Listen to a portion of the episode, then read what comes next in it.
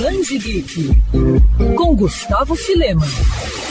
O Band Geek de hoje traz uma dica de leitura para você que quer conhecer um pouco mais sobre quadrinhos europeus. Recentemente, a editora Nemo lançou aqui no Brasil Polina, obra do artista francês Bastien Vives, que fala principalmente sobre liberdade, a busca por conquistá-la e a sensação de finalmente a ter. Mas liberdade no sentido de ter independência, mesmo que por meio de desafios e amadurecimento. O quadrinho acompanha a trajetória da jovem bailarina Polina Ulinov, dona de um talento ímpar para a dança que desenvolve uma complexa relação com o exigente professor de balé Nikita Boginski. E é justamente as lições aprendidas com Boginski, que muitas vezes é colocado como antagonista na trama, que faz com que Polina saiba lidar com situações no seu futuro, quando ela se torna uma coreógrafa de reputação internacional. A arte de Bastien é bem minimalista, o que funciona dentro do contexto de danças do quadrinho e também na questão de fazer com que o leitor se sinta íntimo dos personagens.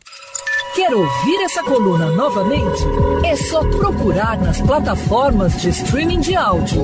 Conheça mais dos podcasts da Band News FM Rio.